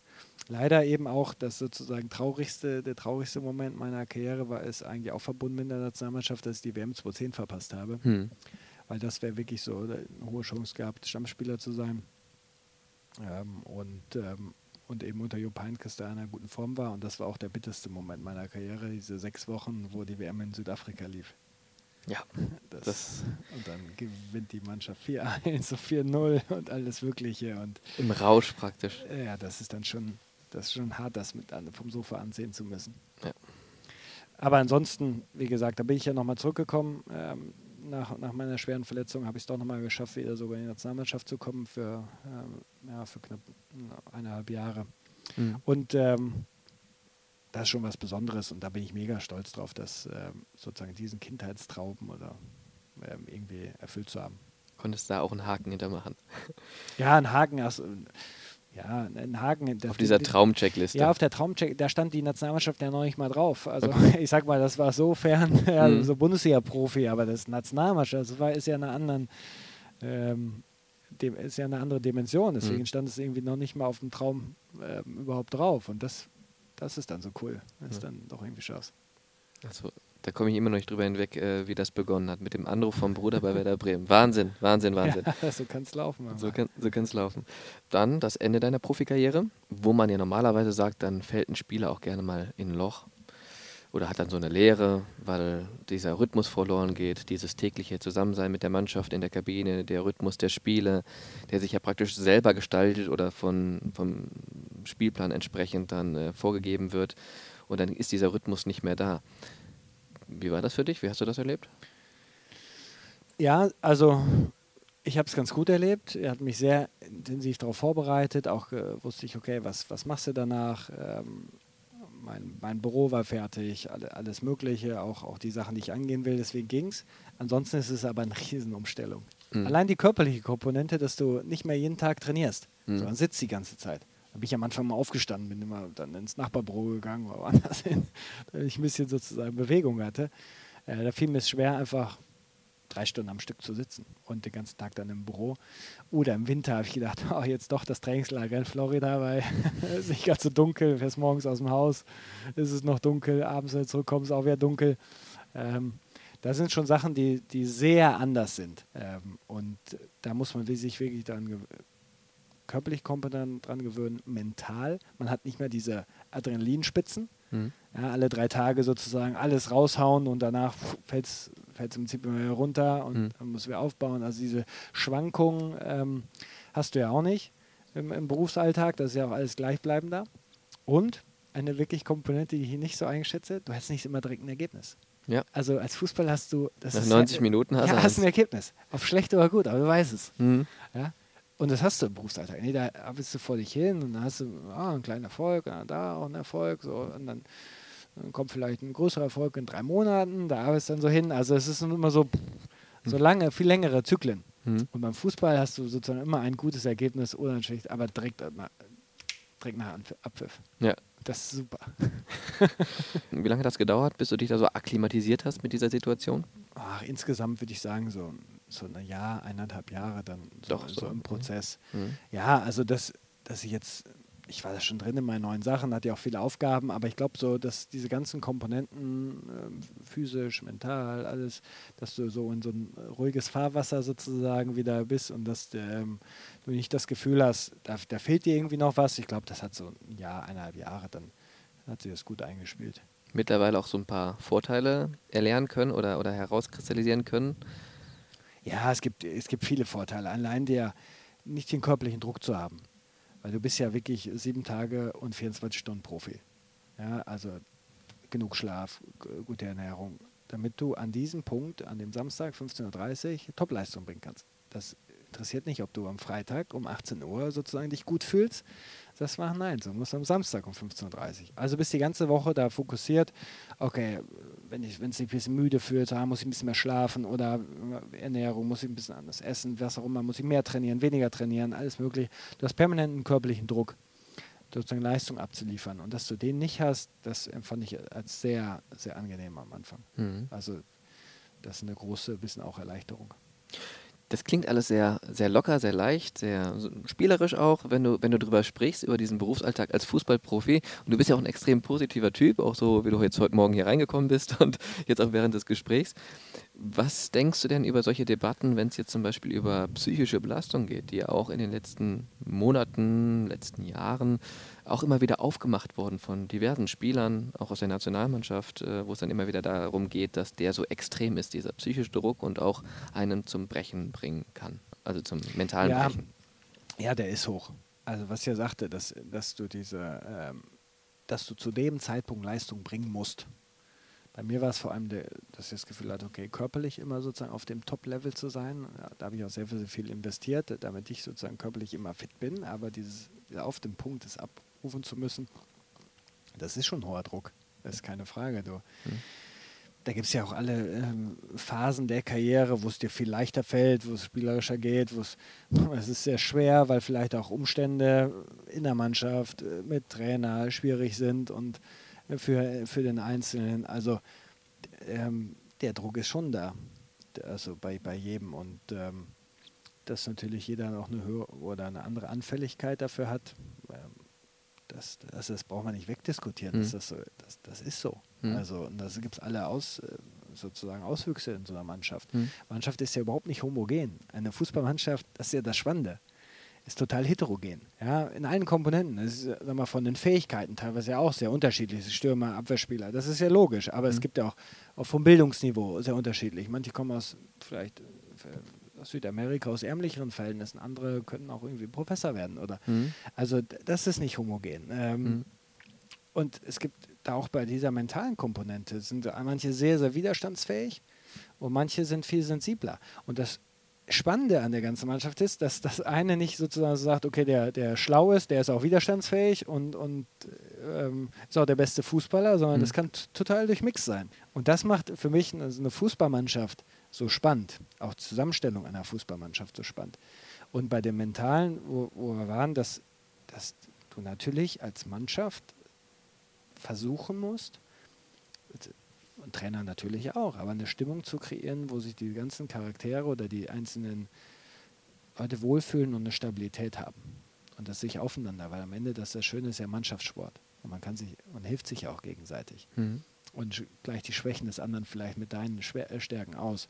Und das ist ganz, ganz wichtig, dass du eine, dass du eine Atmosphäre schaffst, wo die, wo die einzelnen ähm, Individuen sich, ähm, sich wohlfühlen. Mhm. Dann kannst du es ein bisschen abfedern, abpuffern. Wo warst du auf dieser Skala von mental sehr belastbar bis eher instabil?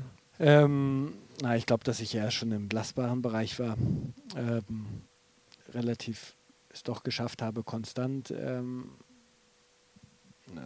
meine, meine Leistung irgendwie doch, doch mehr abzurufen. Ähm, aber mich haben auch Entwicklungen in der Mannschaft, wenn es sozusagen nicht funktioniert hat oder so, das kann einen auch runterziehen und dann wird die Leistung auch schlechter. Mhm. Also das, das schon. Ähm, aber ansonsten habe ich es, glaube ich, äh, relativ, relativ gut geschafft, es auf einem, einem ganz, ganz guten Niveau sozusagen im Durchschnitt zu halten.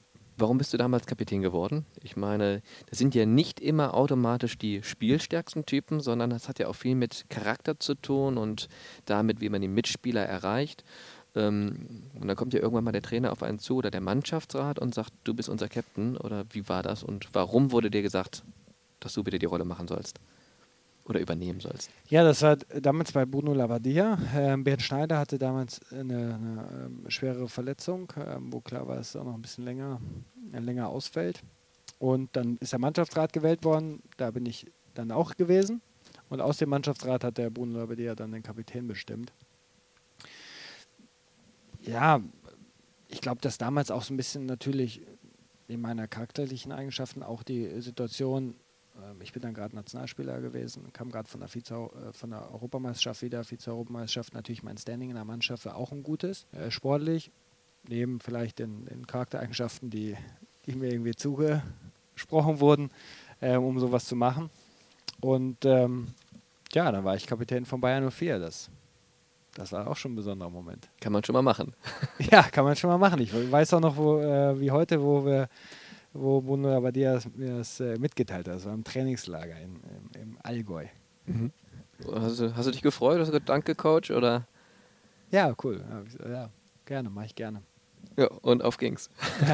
Ja. Was würdest du denn selber sagen über dich, was du für ein Typ bist charakterlich? Ist immer undankbar, sich da selber zu beschreiben, aber machen wir es jetzt ja, einfach mal. Machen wir, genau, machen wir es trotzdem. Ähm, ach, was für ein Typ charakterlich bin. Ähm, zu, ich glaube, zuverlässig. Man kann sich schon auf mich, äh, mich verlassen, dass ich schon ähm, gewisse Werte habe, die, die ich versuche sozusagen zu leben. Ähm, Familie, ist das eine Charaktereigenschaft familiär oder hm. Familien? Ja, zumindest. Oder, das beschreibt einen schon als Typ, ja. Als Typ vielleicht, ja. Mhm kreativ. Kreativ. Also Lösungen finden? Ja, ja, genau. Das würde ich schon sagen, dass ich kreativ bin. Jetzt nicht, dass, also darfst mir keinen Pinsel in die Hand geben, das, das wird nichts oder künstlerisch nicht. Aber ansonsten ähm, Richtung Lösungen bin ich schon sehr interessiert und das macht mir auch Spaß. Hm. Also irgendwie wieder Lösungen finden. Ähm, Wenn es Probleme gibt oder wie geht es besser? Hm. Das ist eigentlich das Schönste. Wie geht es besser? Und da kann ich mich auch ein bisschen drin verbeißen. Deswegen, wenn man jetzt Charaktereigenschaften, ich habe jetzt mal nach, versucht, nach Positiven zu suchen. Ähm, ich hatte ja schon gesagt, ich bin Westfale, eine, eine gewisse Sturheit äh, schreibt mir meine rheinländische Frau definitiv zu. Mhm. Also sozusagen ein bisschen eine Verbissenheit dann auch auf ein Ziel und das versuchen zu erreichen. Mhm. Und dann auch, wenn es manchmal ah, nicht so klappt, dann, dann festbeißen. Festbeißen. Manchmal ist das gut, mhm. wenn man ja doch durchkommt. Manchmal ist es aber genau die falsche Sache. Also die Eigenschaft habe ich auch. Ja, ja, die gehört das, ja auch dazu irgendwo, ja. um sich durchzusetzen im Profisport. Und ähm, sehr positiv, ne? Ein positiver Typ. Ja, an sich schon. An sich schon. Ich meine, ich hade auch mit, wenn es nicht läuft, aber ich, ja, an sich versuche ich immer wieder da, da rauszukommen. Hm. Ja, sprechen wir über die Zeit nach der Karriere. Du hast ja gerade so ein bisschen angesprochen, dass du diese Umstellung auch als sehr extrem empfunden hast, aber dann dich dann auch dann ja, mit der Zeit auch damit arrangieren konntest und eben in dieses extreme Loch nicht gefallen bist, weil du eben schon wusstest, was du danach machst. Spielerberater, Karrieremanager war dann dein Job nach der Karriere in der Selbstständigkeit. Das heißt, du hast dir ein Konzept zurechtgelegt, äh, wie du da die Jungs förderst, die ja möglichst mal einen ähnlichen Weg nehmen sollten wie du, ne? Ja, genau. Also das, ähm, das ist auch ein spannendes Feld. Auch ähm, ich ja, bin ja nicht irgendwie in eine Agentur eingestiegen, sondern sozusagen von null, äh, mhm. von null Sachen aufzubauen. Und ähm, das ist natürlich sehr interessant, weil wenn du jetzt erstmal alleine bist, ich habe die Firma ja mit einem Partner zusammen ähm, gegründet, der aus dem Finanzbereich kommt, also deswegen sozusagen gab es zwei Bereiche, finanzielle Beratung und auch äh, sportliche Beratung. Und ähm, da musst du eben alles selbst machen.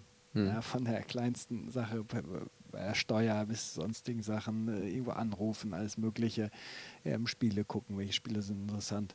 Und ähm, das war schon eine spannende Zeit und ähm, habe ich auch viel über den, den, die Jungs sozusagen und den Jugendfußball auch nochmal wieder gelernt. Und ähm, klar, ich hoffe, dass bei den Jungs sind ein paar gute dabei. Die habe ich ja jetzt natürlich abgeben müssen von der Agentur, aber ein paar bei 04 betreue ich ja sozusagen jetzt in anderer Position weiter. Ähm, sind ein paar gute Jungs dabei und hoffe, dass da der eine oder andere Profi raus wird, weil das schon was, was Schönes ist, so Jungs ähm, dann bei ihrem Traum oder Erfüllung ihres Traums zu begleiten, ähm, weil es ja was ganz Besonderes ist und wenn, wenn das einer schafft, ich meine, weiß ja, wie, wie man sich dann freut. Hm. Ja klar, da hat man ja auf jeden Fall einen entscheidenden Anteil mit dran. Ja, ein kleiner. Am Ende ja. ist der Anteil beim Spieler. Das mhm. muss man schon sagen. Man kann versuchen, Rahmenbedingungen zu schaffen und sowas, aber ähm, man muss die, die, Eigenverantwortung des Spielers stärken und der Spieler muss am Ende seine Karriere in die Hand nehmen. Aber man kann es versuchen, sozusagen zu unterstützen. Deswegen würde ich sagen, kleiner Teil, aber trotzdem schöner. Mhm. Das war ein Teil deiner Tätigkeit nach der Karriere. Dann hast du noch als Experte fürs ZDF gearbeitet. Was dir wahrscheinlich dann auch leicht gefallen ist. Das ist ja dann so wie einfach mal über ein Spiel sprechen, ne?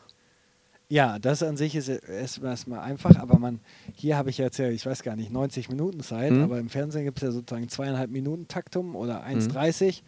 und dann gibt es eine Frage, eine Antwort und das muss sozusagen dann die, die, die große Wahrheit sein ja. oder, oder dass jeder Fan es versteht und, und auf den Punkt. Das ist schon herausfordernd. Also das ist gar nicht so einfach in 1,30 an sich ein komplexes Thema und ein komplexes Spiel einfach irgendwie auf den Punkt zu bringen, ohne dass es auch zu platt ist. Dass es einfach so ist, dass du das sagst, was, was irgendwie ja. immer gesagt wird. Ja, dann auch noch kreativ zu sein. Ja, ist schwer. Das ist schwer. In so einer kurzen Zeit ist das, ist das schwer, weil, äh, weil du gar nicht die Möglichkeit hast, ein bisschen in die, in die, Tiefe zu gehen. Und das musst du eigentlich beim Fußball schon machen. Aber das, das ist bei den Analysen gar nicht möglich. Und deswegen verstehe ich auch, wir haben ja früher immer die, auch die Experten so kritisiert, als Spieler jetzt, ach, was sagt er denn da so kurz, ist er oberflächlich und ganz im Detail hat er es ja gar nicht verstanden oder sagt das gar nicht. Er sagt es natürlich für die Masse. Erstmal für die Masse von Zuschauern, das sind alle nicht alles Experten. Und ähm, du hast gar nicht die Zeit, als Experte wirklich in ein Thema detailliert einzusteigen. Und da, diese Perspektive habe ich auch, auch mal kennengelernt. Das ist auch hilfreich. Aber trotzdem Spaß gemacht. Doch, es hat Spaß gemacht, weil mhm. die auch in den Blickwinkel mal der Medien zu gehen ähm, die Themen ganz anders interessieren. Also wo ich dann sage, ah, das wäre doch mal ein spannendes Thema. Finde ich gar nicht interessant. ja, als Beispiel. Und andere Themen, wo ich sage, okay, wieso findet ihr das denn interessant? Ja, weil die Zuschauer so und so, ah, okay. Mhm. Ähm, Aber man kann die, schon. Die Wahrnehmung für die Medien oder auch was sie brauchen, dass die, dass die händeringend natürlich mal nach, nach Interviews suchen. Da sagen, wen können wir denn kriegen? Ah, hast du die fünf schon angerufen? Ja, aber die haben alle keine Lust. Aber auch jetzt haben wir zum Glück den sechsten gefunden. Einfach mal ein Verständnis zu haben, die machen auch ihren, die machen auch ihren Job und sind Klar. froh, wenn sie dann auch einen für Interviews haben, was die Wahrnehmung des Spielers ja immer ein bisschen anders ist, wo er sagt, ach, so ungefähr jetzt schon wieder einer, der anruft, ein Interview haben will, nee, mache ich jetzt nicht mehr. Habe ich jetzt ja keine Lust mehr drauf. Ja. Aber die machen genauso ihren Job. Das ist ja. so, ja. Und, äh, diese, dieser Perspektivenwechsel, der hilft ja doch ähm, ähm, häufig im Leben. Ja, und ähm, es sind ja dann wahrscheinlich, oder wie hast du es wahrgenommen, eher die bunten Themen, die da von Interesse sind? Wo man sagt, die sprechen dann wirklich alle 80 Millionen Bundestrainer an? Ja, natürlich die fußballisch oberflächlichen Themen mhm. erstmal, also die, die man, die jeder irgendwer aber leicht erkennt, sozusagen ähm, taktisch bezogen, aber dann natürlich klar auch bunte Themen, die über Spieler und äh, die, genau diese Person, ob der Spieler jetzt und äh, er sich jetzt gerade fühlt und alles Mögliche was ja, was ja Fußballspieler an sich in ihrer Analyse jetzt gar nicht so interessiert. Wenn, sie, wenn, wenn ich jetzt ein Spiel gucke, interessiert mich jetzt nicht gerade zu diskutieren, wie der Spieler sich gerade fühlt, weil er mal auf der Bank sitzt. Er fühlt sich nicht gut. Punkt. Das ist, ganz ist eigentlich ganz einfach, ja. Ist eigentlich ganz Schon wieder einfach. Sendezeit eingespart. genau, er fühlt sich nicht gut. Punkt. Ähm, genau, Nächste Frage. gene- genau. Und Ja. ähm, da wird er eigentlich an sich sozusagen, als wäre er fühlt sich nicht gut und da muss ein bisschen noch was drumherum bauen, um es, um es spannend zu machen. Hm. Ja. Goal Control ist natürlich auch noch ein Thema, das ähm, besprochen werden muss, in Anführungsstrichen. Aber es interessiert natürlich, denn äh, da bist du ja offiziell, hast, sagt man, du hast die Leitung des Unternehmens. Ne, zusammen mit äh, deinem Kollegen, mit dem Markus Elsässer, dem Geschäftspartner von dir. Torlinientechnik, für alle, die jetzt gerade nicht wissen, worüber wir sprechen, das ist das, was die, was die Firma macht. Wie ist da so die Entwicklung? Ja, das ist auch ein, ähm, natürlich ein spannendes Feld. Ich meine, das, ich- was ich operativ natürlich nicht, nicht bearbeite, weil ich, weil ich bei Bayern 04 ähm, arbeite, aber wir eben mit, mit unserer Firma und meinem Partner und ähm, noch einer dritten Partei eben Gesellschafter oder Eigentümer der, der, ähm, der Firma Go Control sind. Und äh, an sich natürlich die Technologiebranche recht jung alles ist. Mhm. Also es sind wirklich so Anfänge, die Technologie gibt es erst seit 2013 überhaupt. Ähm, die Entwicklungssprünge sind natürlich auch teilweise, ähm, teilweise groß oder die, die Sachen, die es, die es gibt oder was der Technologiemarkt an sich sich verändert. Und im Fußball ist es ja auch so, dass eigentlich diese Zeit der Technologie, sieht man ja beim Videoschiedsrichter, das geht ja irgendwie alles erst los. Mhm. Und deswegen ist das in der Weise eine spannende Zeit, weil man, glaube ich, noch gar nicht so absehen kann, wo geht das alles genau hin. Mhm. Dass Technologie verschwindet aus dem Fußball oder aus dem Sport ist undenkbar. Weil die ganze Gesellschaft und die Affinität der, ähm, der Kinder und Jugendlichen und alles geht, geht in diese Richtung, dass, dass Technologie gewünscht ist und dass auch Entscheidungen über Technologie oder sonstige Sachen, äh, technologische Unterstützung in Ordnung ist oder eher gut gefunden wird. Und das ist das Spannende. Wir haben im Prinzip als einer von zwei Firmen ähm, diese FIFA-Lizenz, sowas anbieten zu können. Aber was entwickelt sich daraus alles noch in den nächsten fünf und zehn Jahren? Ähm, das ist gar nicht so absehbar. Natürlich gibt es da gewisse Ideen, was, was man entwickeln kann, aber, aber was am Ende alles Realität wird, ähm, kann man gar nicht so sicher sagen. Nur der generelle Trend spricht natürlich einfach für Technologie. Mhm. Und äh, da warten wir mal ab, was alles passiert. Ja, kannst du uns da nichts an die Hand geben momentan? nee, da kann ich noch nicht momentan an die Hand geben. Das erfahren wir dann alles noch. Ja, ihr erobert auch die Märkte, ne? Also in Frankreich, in Portugal, jetzt zuletzt auch ähm, mit Genau, genutzt Portugal, worden. Genau, in Portugal ähm, richten wir auch wieder den ähm, portugiesischen Pokal im, im Januar aus, ähm, Mhm. das Halbfinale und das Finale. Mhm. Ja, also klar, das werden wir versuchen, das gibt es jetzt auf sozusagen äh, bislang nur in ein paar Ländern, aber hoffentlich wird der, die Nachfrage eben auch ähm, sich sozusagen über die ganze Fußballwelt ausbreiten im, Mhm. im Technologiebereich und dann ist das natürlich für zwei Firmen schon, schon ein sehr großer Markt, den es da gibt. Ja, spannend. Wir werden auch das beobachten.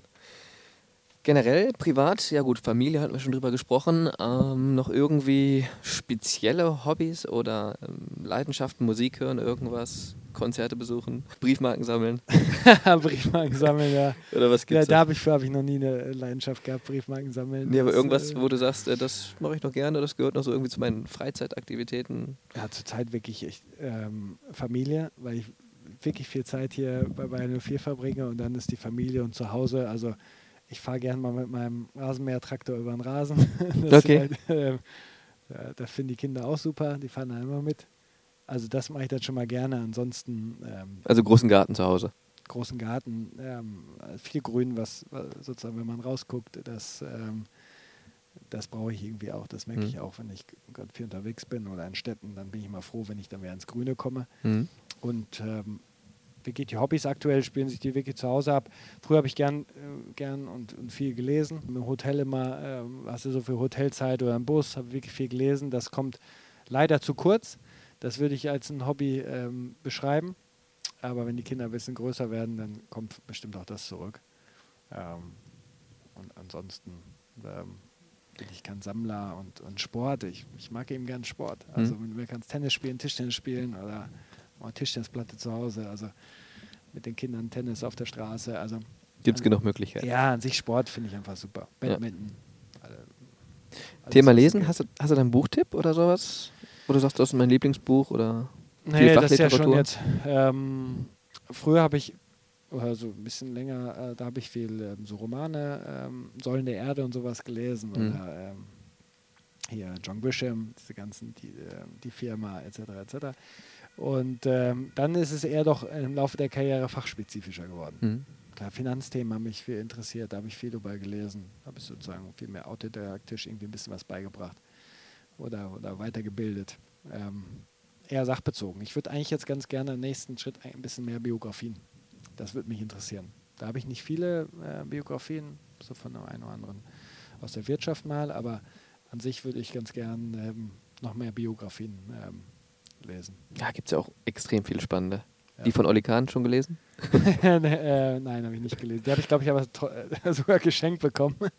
Oh, Weil- oh das ich, ist ein bei- weil, Zeichen. Weil ich bei seinem Abschiedsspiel dabei war. Ja. Ähm, und da habe ich die bekommen, aber die habe ich nicht gelesen, ehrlicherweise. Ich finde Fußballerbiografien ähm, auch nicht interessant. Das sind so deckungsgleich zu dem, was man selber kennt wahrscheinlich, ne? Ja, und ich finde es auch schwierig, wenn, ähm, wenn ein 30-Jähriger, 32-Jähriger eine Biografie schreibt. Also Mhm. ich weiß nicht, Biografien sind spannend von, von Menschen, die wirklich schon 60, 70 sind, die, die älter sind oder was Bahnbrechendes gemacht haben. Hm. Also eine Biografie von Zuckerberg oder hier von Google äh, Page oder sowas. Hm. Das ist ja schon spannend, dass man sagt, okay, sagen wir 15 Jahre Google oder, oder 20 Jahre gibt es ja, glaube ich, ungefähr Google. Okay, wie ist das entstanden? Und im Prinzip dieses Projekt beschreibt er. Ist ja keine Biografie, sondern quasi eine Beschreibung des Google-Projektes. Aber ansonsten bi wirkliche Biografien über Menschen und alles, wie Sachen entwickelt haben, brauchen auch eine Zeit Hm. und eine Spanne, dass man sagt, okay, wie, wie fing es mal an und wie, wie hört es auf? Und das finde ich beim Fußball, da ist das zu kurz. Und deswegen finde ich die, ich finde die am Ende alle langweilig. Hm. Für, einen- für einen Außenstehenden, okay, dann kriegst du mal so ein bisschen Einblick, wie so Abläufe sind. Ja, also in der, in, in der internen Fußballwelt. Hm. Aber wenn du die kennst, dann findest du die Biografien eher langweilig, weil, weil was kommt, da, da, kommt dabei rum? Also ich habe da noch keine gefunden, die, die irgendwo, wo ich gedacht habe, oh, die, die liest jetzt. Ja. Wenn du mal eine hast, sag Bescheid. ja, genau. Musiktechnisch? Günter Netzer habe ich gelesen. Okay. Günter Ja. Netzer, aber der war äh, Noch eine andere Zeit auch. andere ja. Zeit und, und der war dann eben auch schon ein bisschen älter, als er Mhm. die, äh, als er geschrieben hat. Die, die fand ich auch spannend, weil, weil das sozusagen mal in dieser in wirklich eine andere Fußballzeit noch war. Auch so ein bisschen der rebellische Typ, also Ja. auch vom Charakter ganz Genau. Ja, musiktechnisch? Was hörst du da so? Radio. Radio viel, also Ja, der genau. bunte Mix Ja, Von- bunte Mix. von allem was. Ja. Hitradio Antenne hier. Ja, Antenne AC, Städteregion Aachen, weil du ja in Eschweiler äh, wohnst, So genau. ist es genau, Antenne AC. Ja. Nee, ich höre am liebsten Radio. Also Das hatte ich schon immer. Ich habe Mhm. jetzt nie eine große CD-Sammlung oder so sonstige Sachen gehabt, sondern Ich habe gerade gehört, Hitradio 100,5 wolltest du sagen, ne? Das ist die Konkurrenz. das ist die Konkurrenz. ja, Von dem Sender, wo ich damals gearbeitet habe. Wir haben im Vorhinein drüber gesprochen, ja. okay. Ja. Ja. Also der bunte Mix. Äh, apropos Musik, ähm, wir hatten ja vor zwei Wochen, ne, oder ein bisschen her schon, na, ich glaube vor zwei Wochen war es, den äh, Podcast mit Stefan Reinhardt aufgenommen und er sagte, die Champions League-Hymne klingt schöner als die Nationalmannschaftshymne für ihn auf dem Feld. Wie war das für dich? Du kennst ja auch beide. Nein, muss ich ihm widersprechen. Ähm, die Nationalhymne. Okay. Also es gibt nichts Schöneres. Da versteht man auch jetzt, den jetzt, Text. Jetzt könnte ich sagen, ja, Stefan, dass der eine auch häufiger gehört, als das andere. Aber äh, nein, die Nationalhymne ist, ist ein ähm, ganz besonderes Gefühl. Mhm. Das ist nicht, dass die unsere Nationalhymne jetzt die schönste ist. Ich glaube, da gibt es auch schönere bei manchen anderen Ländern, aber ähm, das Gefühl, das ganze Stadion äh, im Prinzip singt diese, diese Hymne mit, das ist bei Heimspielen und wirklich, wenn Spielen, um, um, wenn es um was geht, ja, irgendwelche Freundschaftsspiele, woanders für Auswärtsspiele hast, oder ist ja nicht so, aber wenn du bei einer Europameisterschaft vom Halbfinale ähm, in Basel, war ja fast ein Heimspiel, Nationalhymne singst, dann ist schon was, was ganz Besonderes. Wunderbar. Vielen Dank. Ich würde sagen, wir haben viele, viele bunte Themen besprochen. Wir können immer noch mehr besprechen, aber ich glaube, das sollte definitiv reichen für so einen Podcast. Vielen Dank, Simon Rolfes. Gerne.